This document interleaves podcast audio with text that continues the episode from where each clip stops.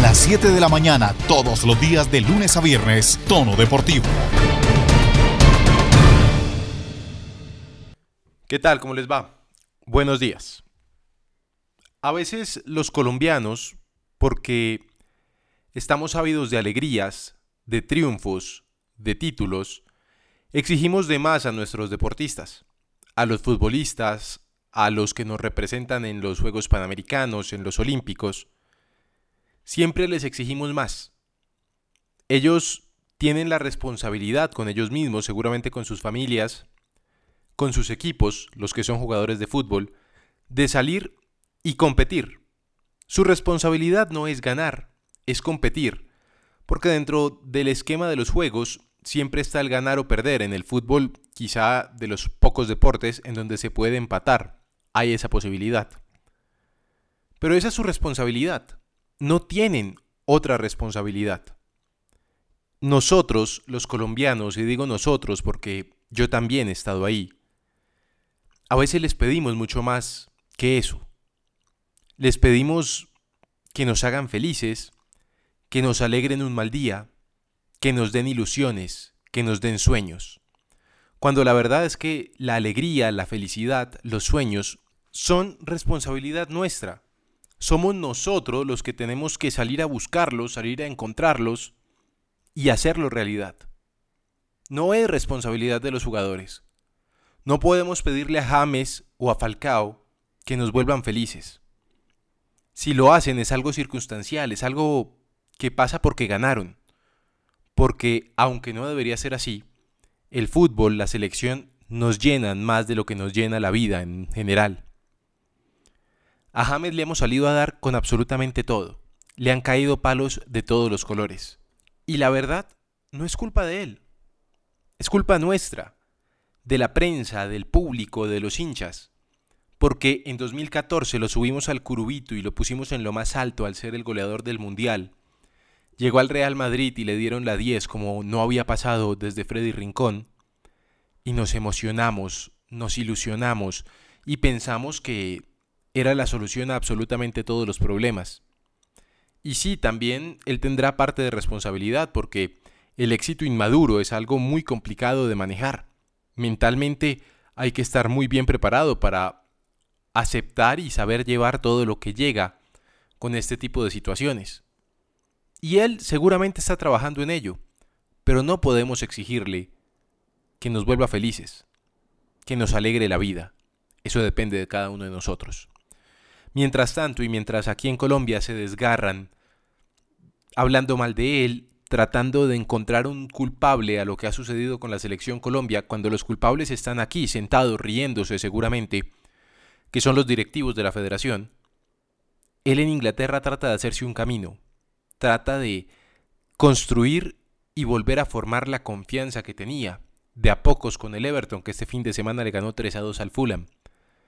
Y ese es James Rodríguez, un hombre que tiene que cargar con el peso de absolutamente todo un país, y no debería ser así. Nadie debe cargar con el peso de un país. Bueno, el presidente del país debe cargar porque para eso se postuló como presidente, para eso se preparó como presidente. Pero un deportista no tiene por qué hacerlo. Que a veces tienen la capacidad y circunstancialmente pueden hacerlo. Porque, no nos digamos mentiras, el deporte en medio de un país tan complicado como lo es Colombia a veces es lo único que regala alegrías. Pero no les exijamos de más. Estoy seguro que ellos exigen a sobremanera en cada una de las cosas que hacen. Disfrutémoslos. ¿Por qué? Porque cuando se vayan, porque cuando no haya más deportistas, cuando se vaya James, cuando se vaya Falcao, cuando Catherine no esté, cuando Montoya deje de correr, los vamos a extrañar. Bienvenidos. Eso es Tono Deportivo. en tono deportivo, tenis. El tenista colombiano Alejandro González, después de debutar con triunfo en el cuadro clasificatorio del Challenger de Sao Paulo, se enfrentó al brasilero Eduardo Ribeiro por un cupo al cuadro principal del torneo. En el primer set, el colombiano tuvo trabajo extra, pero logró sacar el duelo adelante con un 6 a 4. En la segunda manga, el brasileño se repuso y ganó con un 6 a 1. En el tercer set, el colombiano se impuso 6 a 4. Luego de dos horas y cinco minutos de confrontación, Alejandro González avanzó al cuadro principal y será el único colombiano en el torneo paulista. En la primera ronda del cuadro se enfrentará al argentino Juan Fikovic, octavo preclasificado del torneo. En tono deportivo, ciclismo. Diego Camargo se convirtió en el campeón de la Vuelta a Colombia con algo especial es el tercer ciclista en obtener el título de la Vuelta a Colombia y de la Vuelta a Juventud en un mismo año, igualando la gesta de Rafael Antonio Niño y Oliverio Rincón. En tres semanas, Camargo logró coronarse campeón de la Vuelta a la Juventud, iniciando noviembre y terminando campeón de la Vuelta a Colombia. Camargo hace parte del equipo Colombia Tierra de Atletas, que es dirigido por Luis Celi, de esta manera, Camargo entra en los libros de la historia del ciclismo nacional al convertirse, repito, en el tercer ciclista capaz de conseguir el título de la Vuelta a la Juventud y de la Vuelta a Colombia en un mismo año. Escuchamos ahora al campeón Camargo que habla sobre las impresiones que le dejó la Vuelta a Colombia y la posibilidad que tiene de llegar a un equipo World Tour el próximo año. Nada, muy agradecido con mi familia que me han apoyado bastante y nada, muy contento de poder llegar esta segunda vuelta a Tuta. Sí, sí, yo creo que es un sueño que tenía en mente hace algunos años y nada, hoy se me hizo realidad con la ayuda de Dios. No, yo creo que con este título doy por terminada mi temporada ya, ya gracias a Dios. Yo creo que me despido por la puerta grande este año y nada, a recuperar y empezar la física para el próximo año. Sí, sí, yo creo que próximamente les estaré contando para qué equipo voy. Otro de los grandes protagonistas de todas las carreras que se realizan en territorio nacional es el colombo español Oscar Sevilla. Fue uno de los que animó las últimas etapas de la Vuelta a Colombia, llegando inclusive a disputar el primer lugar. Por segundos no alcanzó a quedarse con la victoria que tanto anhelaba. Muchas gracias, sí, muy contento ¿no? con este podio. ¿no? Obviamente luchamos por ganar, pero éramos conscientes que había un corredor que estaba líder, muy fuerte, que ha sabido defenderse ha sido superar obstáculos, no solamente en lo deportivo, sino también la presión, digamos, fuera de, carrera, ¿no? de llevar el líder tan joven, la presión, la prensa. Y la verdad que, que ha sido justo vencedor, ¿no? Por mi parte contento, ¿no? Con la etapa que gané en la contrarreloj, con el podium, con ganar por equipos, con aportarle a mis compañeros, digamos, esa, esa ilusión y saber levantarse de las adversidades. Y la verdad que estamos muy contentos con lo realizado. Creo que hemos ganado dos años seguidos la Vuelta a Colombia, este año no pudo ser, pero fuimos protagonistas y me voy satisfecho, muy contento. Además, pues ¿Qué decirte, no? A mi, a mi edad, luchando con corredores de nuevas generaciones, la verdad que para mí es un orgullo, un privilegio y me quedo con eso, ¿no? Con, con ese sacrificio que al final da su fruto. No, muy bueno, muy positivo, ¿no? Creo que hemos ganado dos etapas, hemos ganado por equipos, el podio, la verdad que muy satisfechos. Nos hubiera gustado ganar como a todos, ¿no? Pero creo que en general muy bien. Hemos dado batalla, hemos sido protagonistas en las fugas, en los sprints, en la contrarreloj, en todo, ¿no? Y creo que, que cuando uno da lo que tiene, independientemente de que no pierda, hay que estar contentos y creo que estamos satisfechos y motivados para lo que viene. Previo a la pandemia tuvimos oportunidad de dialogar con Oscar Sevilla en donde expresó la posibilidad de retirarse durante este año 2020. Sin embargo, y a raíz de la pandemia seguramente podrá alargar un poco más su ya exitosa carrera a nivel nacional. En tono deportivo, automovilismo. El piloto colombiano Sebastián Montoya, hijo del mítico Juan Pablo Montoya, está en las últimas carreras de la temporada de la Fórmula 4 italiana. Pues bien, este fin de semana sufrió un accidente en el circuito de Imola. El incidente ocurrió durante la segunda carrera del fin de semana donde Montoya estaba luchando por la cuarta posición. El juvenil tuvo un contacto con el carro del corredor Joshua Durksen al entrar en la primera curva. Este toque generó que el carro de Montoya no pudiera frenar y se fuera de frente contra el muro. El vehículo se impactó de forma bastante fuerte pero por fortuna no dejó graves consecuencias para el piloto nacional. Montoya no tuvo ningún inconveniente en correr la tercera carrera y terminar en el top 10 de la prueba. Escuchamos entonces a Sebastián Montoya.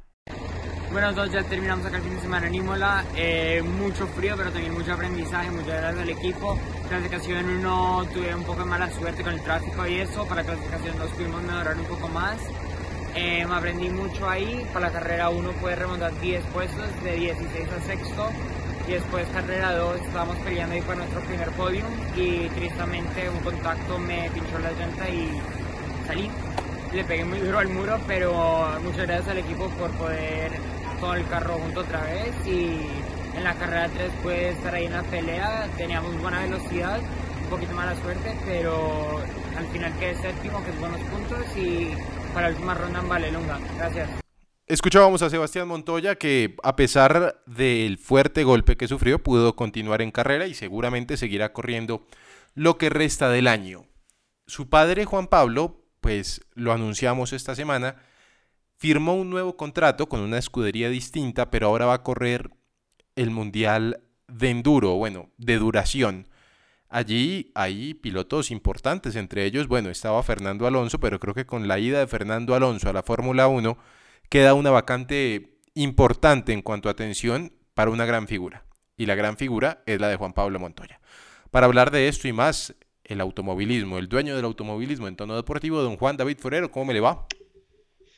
Hola Alejo, el saludo cordial para usted, para todos en tono deportivo. Sí, pues eh, una nueva etapa que viene para Juan Pablo Montoya, ¿no? De empezar a, digámoslo, a acoplarse a lo que va a ser ese sistema de calendario europeo con lo que va a ser el Mundial de Resistencia, el WEC, como se le conoce, el World Endurance Championship, y realmente una experiencia que quizás muchos esperaban que fuera el camino, la verdad, porque firmó con el equipo Dragon Speed, que es el equipo, recordemos, en el que él compitió en el, durante este 2020 en las 24 horas de Le Mans. Y la verdad, bueno, pues finalmente le abren un espacio en ese equipo. Eh, va a tener, digamos, que la oportunidad de competir nuevamente en esa mítica competencia, pero pues bueno, eh, usted bien lo decía, ¿no? Es una categoría un poco diferente, de pronto para los que no conocen, no es la categoría, digamos, reina de este, de este campeonato de resistencia, ¿no? Porque eh, el fuerte como tal, digamos, la categoría principal es lo que ahora van a ser los hipercars, que es lo que era, digámoslo así, los prototipos de Le Mans 1, pero Juan Pablo va a correr en los prototipos de Le Mans 2, que es como una categoría eh, un poco abajo de lo que es esta gran categoría en este mundial, donde realmente hay que decirlo también para los que no conocen, durante estos últimos años ha dominado el equipo Toyota. Usted bien lo decía, con Fernando Alonso en algunas ocasiones, ganando en Le Mans, pero la verdad el dominio del equipo Toyota Gazoo Racing como tal, el equipo que participa de esta marca japonesa, la verdad es impresionante, eh, carrera a carrera. Eh, hay que decirlo también, no va a ser un campeonato en el 2021 donde se pueda apreciar cada ocho días competencia, ¿no? La verdad, va a ser un poco más de ver a un Juan Pablo Montoya correr máximo una vez casi por mes en competencias igual de donde hay, hay que ser muy inteligentes la verdad están competencias como la en cuando corren en Spa Francorchamps en territorio belga eh, inician van a iniciar corriendo en Sebring como tal en ese WEC en territorio estadounidense que es una pista que él bien conoce que Juan Pablo Montoya conoce y pues también aparece la posibilidad de correr y de competir según lo que tiene planeado este equipo Dragon Speed en las 24 horas de Daytona, ¿no? A principio de año. Es, digamos, que la gran apuesta que se tiene. Algo se había hablado por ahí de ver a un piloto como Juan Pablo corriendo en la IndyCar, porque este equipo va a tener algo de participación en la IndyCar, que ya sabemos, Juan Pablo pues conoce muy bien esa categoría, pero la verdad no, por ahora eh, yo creo que lo que quiere hacer realmente Juan Pablo es enfocarse de lleno en estar en territorio europeo.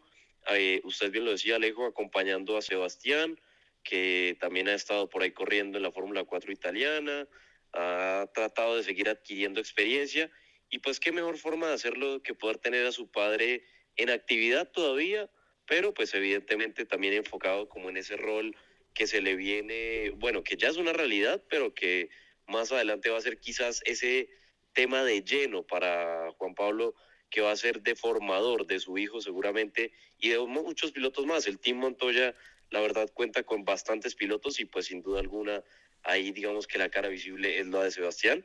Pero bueno, para Juan Pablo empezar también como organizar eso que se le viene, ya no sabemos, ya no es un joven, ya, ya sobrepasando los 40 años, entonces evidentemente eh, tiene que saber que eh, aunque todavía tiene bastante madera porque la tiene, pero pues organizar un poco también como lo que se le venga en su vida al piloto colombiano.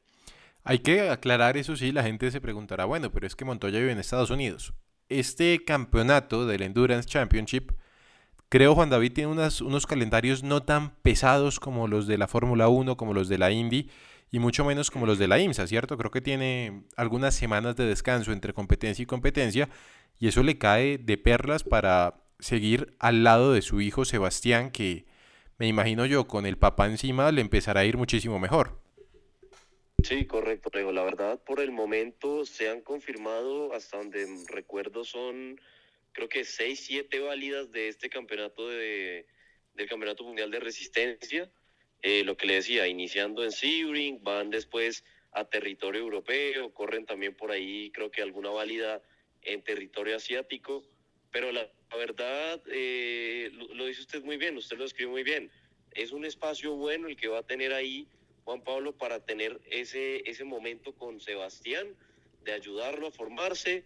Seguramente, la verdad, yo veo más a Juan Pablo quizás eh, un poco más haciendo base en territorio, en territorio europeo, por lo que le comento, porque la verdad, teniendo a Sebastián corriendo en la Fórmula 4 italiana, a veces ha estado también corriendo por ahí en la Fórmula alemana, entonces evidentemente pues yo creo que lo que ellos quieren es establecerse un poco más en ese territorio europeo, saber que ya pues Estados Unidos digamos que fue una linda experiencia estos últimos años, después que él salió de la Fórmula 1, pues fue su hogar corriendo en la, Indy, en la NASCAR, perdón, luego en la IndyCar y posteriormente en la IMSA, que es donde por lo menos logró ese título. Entonces, evidentemente, volver a territorio europeo yo creo que es lo que él quería, porque lo repasábamos, no sé si lo recuerda Alejo, eh, durante este tema de la pandemia, que él estuvo por ahí hablando, él decía, quiero un reto, digámoslo, algo, algo en lo que sepa que puedo competir, que lo que le digo, sí, sabemos que la, la categoría en la que va a estar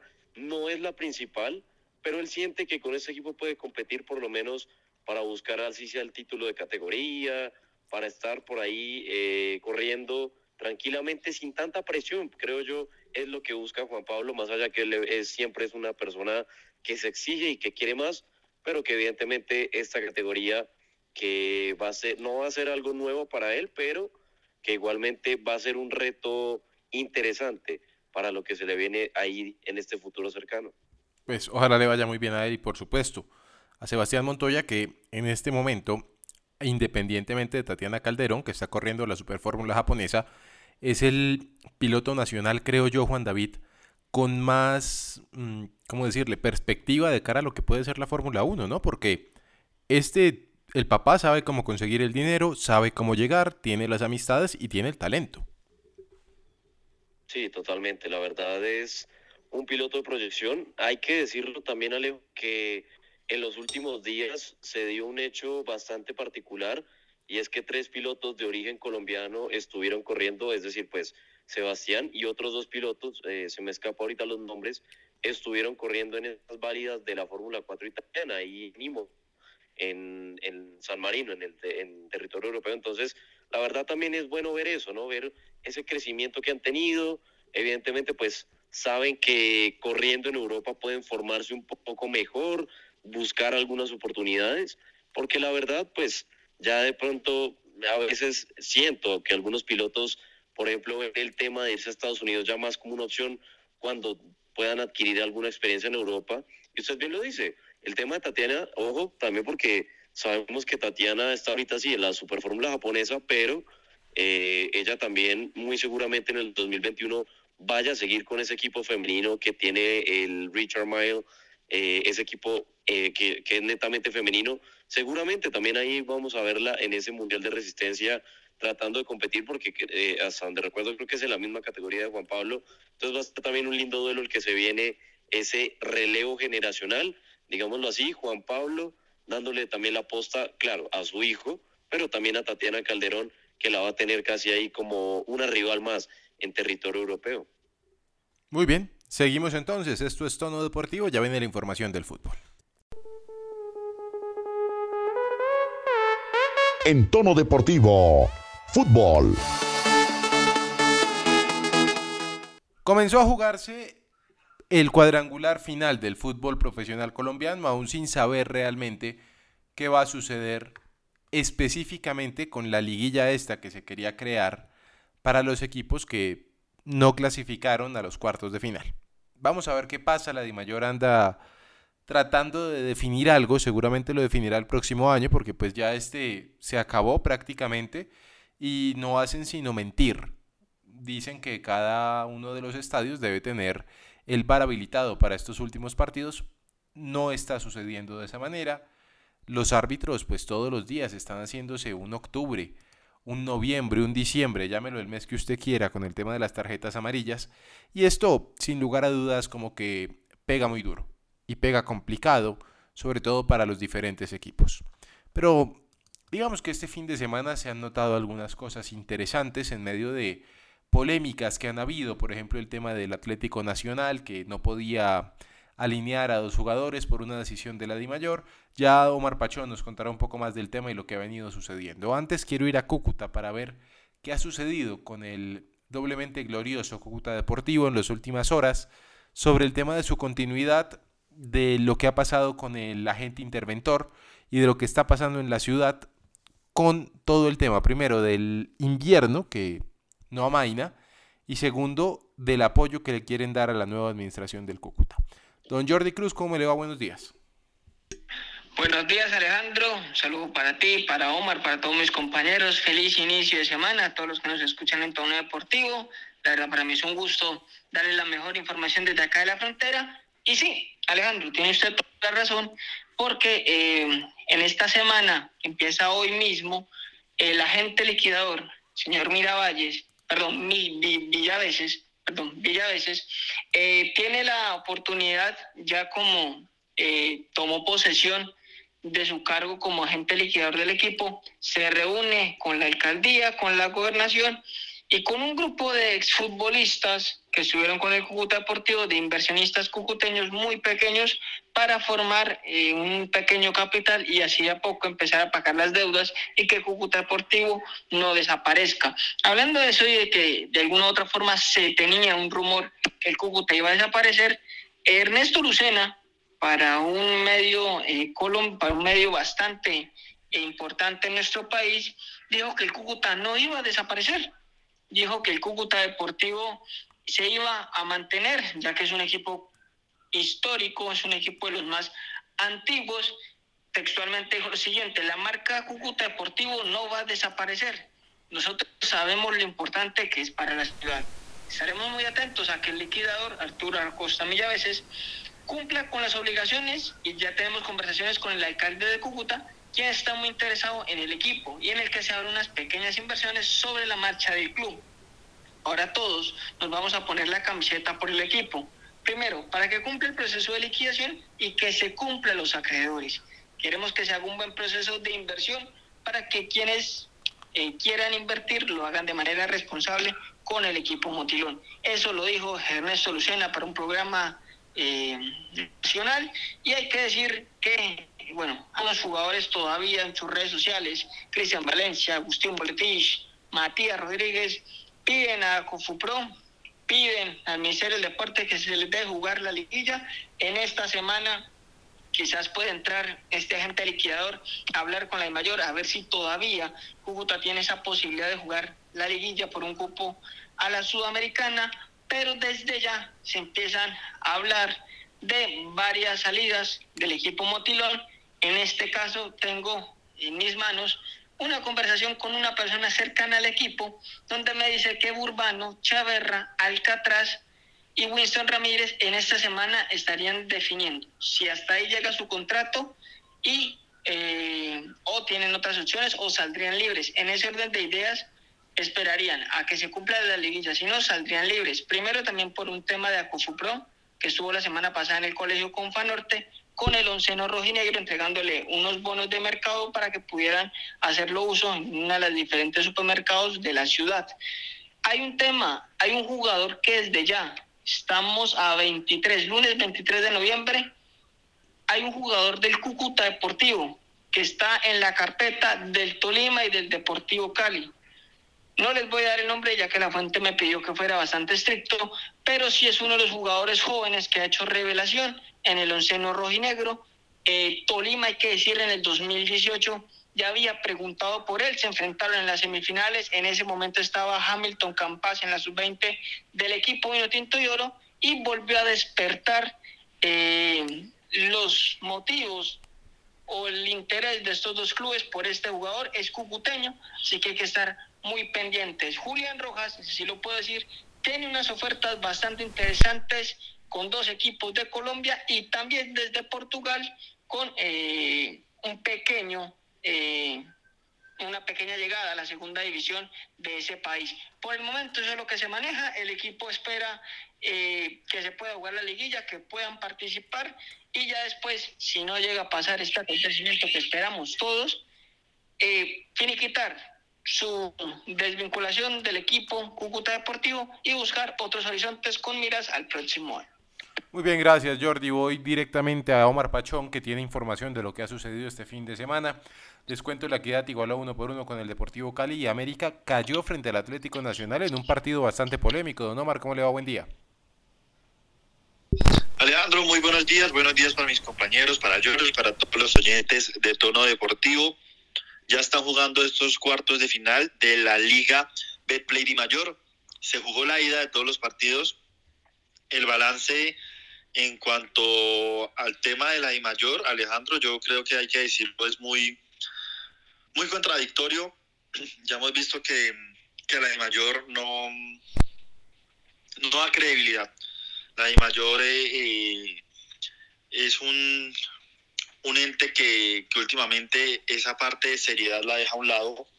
Lo vimos con el tema del comunicado de, del Rifle Andrade y de Harlan Barrera, cómo es que en menos de 24 horas les anuncian que no podrán contar con esos jugadores y después les toca volver a sacar otra vez un comunicado. Yo no sé si es que estén pagando por comunicados, Alejandro, pero les encanta sacar comunicados por todo para generar noticia y se pierde, no se pierde la seriedad, ya, ya es como espartocito mentiroso, yo creo. Y en cuanto a los partidos, el partido entre Cali y Equidad en el Estadio de Techo fue un partido interesante, bastante estudiado y los futbolistas yo creo que brindaron cierto espectáculo, aunque por momentos se pasó el partido. Y ya hablando de ese encuentro polémico que usted decía entre el América y Nacional, pues sí, la, la, verdad fue bastante protagonista el VAR el VAR fue el protagonista del partido, yo creo, es mejor afirmarlo así porque eh, además el juez, eh, no sé si a, veces eh, lo, lo, decimos en el argot periodístico que el, árbitro quiere brillar, yo no sé si este, esto haya pasado en, en el superclásico colombiano, pero sí fue bastante polémico el juego, la expulsión también dejó bastante mermada a la América que inició muy bien. Nacional con poco complicó a la América y le ganó. Y pues fue, fue una llave en la ida, porque ya el partido de vuelta, yo creo que un poco mentirosa, pero, pero pues igual Nacional se dio la ventaja y ya jugar en el Atanasio con esa ventaja va a ser muy difícil para América. Ojalá el árbitro no vuelva a ser protagonista, pero hay que hacernos mirar eso, Alejandro. Eh, no, puede tener más protagonismo, eh, protagonismo el árbitro o el VAR y está pasando últimamente en los partidos de fútbol colombiano, los dos suelen ser más protagonistas, y no solo el fútbol colombiano, del fútbol sudamericano, fíjese las eliminatorias. Entonces hay que hacernos mirar eso porque es una herramienta que ayuda a que el fútbol sea más justo y pues, por ende yo creo que entre menos protagonismo tenga mejor. Bueno, muy bien. Esto la verdad los árbitros tienen que o profesionalizarlos o empezar a estudiar o algo diferente a lo que se está haciendo, porque sin lugar a dudas no vamos a llegar a ningún lado. Claro, vemos problemas aquí, los vemos en España, los vemos en Inglaterra, los vemos en Alemania, no vemos problemas, allá no hay problemas de nada. Entonces hay que ver un poco que somos el reflejo de lo que sucede a nivel internacional. Deberíamos ser no un reflejo, sino un ejemplo. En buenos manejos, en buenos tratos, no va a suceder por ahora en Colombia mientras sigamos teniendo esta dirigencia. Don Omar, sonó muy fuerte este fin de semana el tema de Gallardo para la llegada a la selección Colombia. ¿Qué se sabe del nuevo técnico? Porque el fin de semana, digamos que a partir del sábado en la tarde se calmaron las aguas. Alejandro, como lo habíamos adelantado ese mismo viernes en tono deportivo, ese día y el fin de semana no iba a haber noticias sobre Carlos Queiroz. Las cosas se pueden reactivar, pero yo veo muy difícil que a lo largo de esta semana que inicia hoy, día lunes, se confirme la salida del técnico portugués por una razón, el tema económico. Hay que zanjar eso y hasta que no se salga de Carlos Queiroz, no se va a empezar a buscar un técnico. La selección suele hacer esto, eh, la federación suele hacer esto usualmente con la selección, algo que no debería hacer, ¿no? Porque uno debe sacar al técnico cuando ya tiene reemplazo, pero últimamente los técnicos han salido porque sí, el único de pronto que salió ya tenía reemplazo era Leonel Álvarez. Pero últimamente ha pasado así y hasta que no salgan de Carlos Quiroz y todo eso esté zanjado en cuanto se, se pacten las cuotas que se le van a pagar al estratega portugués, la selección no, la federación no va a ir por un nuevo técnico. Como usted muy bien lo dice, salió el tema de Gallardo, pero es más un rumor, Alejandro. Gallardo está ganando alrededor de 7 millones de dólares en River, una cuota altísima para la federación. Gallardo en su momento declinó a dirigir a la selección argentina. Gallardo sabe que no es fácil el tema por el que cosa ahorita la selección Colombia. Gallardo está en River. Entonces, eh, ese lado es difícil, el aspecto económico y el tema de que Gallardo quiera, porque hay una ala de la federación que sí le interesaría el nombre, además porque se lo acercaron a ellos, pero es un, sueño muy lejano, la verdad, es, es, un rumor muy, muy vende humo, por así decirlo. Yo veo muy difícil que Gallardo lo sea. Sí se acercaron. Sí se acercaron. Tuvieron complicaciones, sin lugar a dudas. Señoras, señores, se nos acaba el tiempo. Esto es Tono Deportivo. Nos encontramos mañana, muy pendientes de las redes sociales porque ya regresamos. Buen día.